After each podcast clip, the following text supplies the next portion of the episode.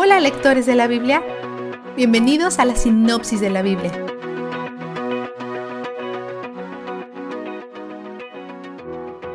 Hoy Moisés hace un recuento de todos los lugares donde han acampado. Si tú alguna vez has dudado que la Biblia es real, esta lista debería ayudarte a resolver esa duda. Ningún autor inventaría este tipo de detalles con la esperanza de vender muchas copias del libro. Y nadie que esté tratando de sonar impresionante en cuanto a sus habilidades de liderazgo te contaría todos los pasos de cómo un viaje de 11 días les tomó 40 años. Al final del capítulo 33 recibimos direcciones de parte de Dios. Él le dice a Moisés que instruya a la gente acerca de cosas importantes que deberán atender cuando crucen el río Jordán. Ellos deben expulsar a las personas que viven ahí, a todos.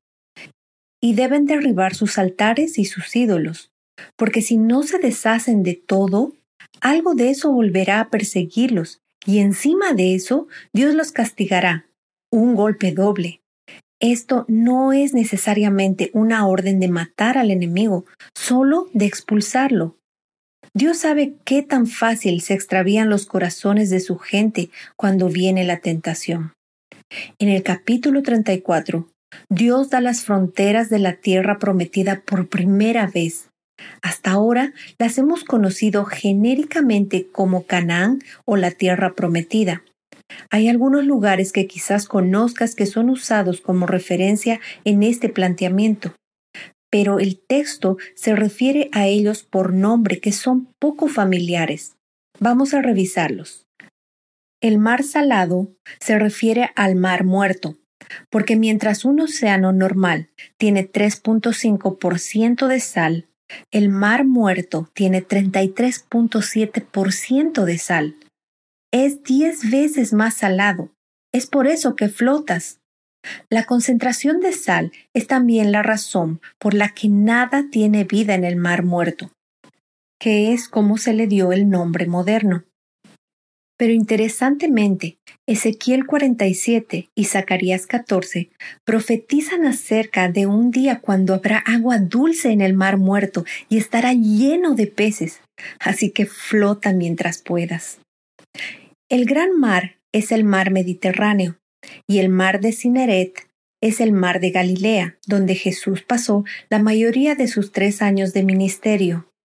Ten en cuenta que algunas de estas fronteras son estimaciones o generalidades.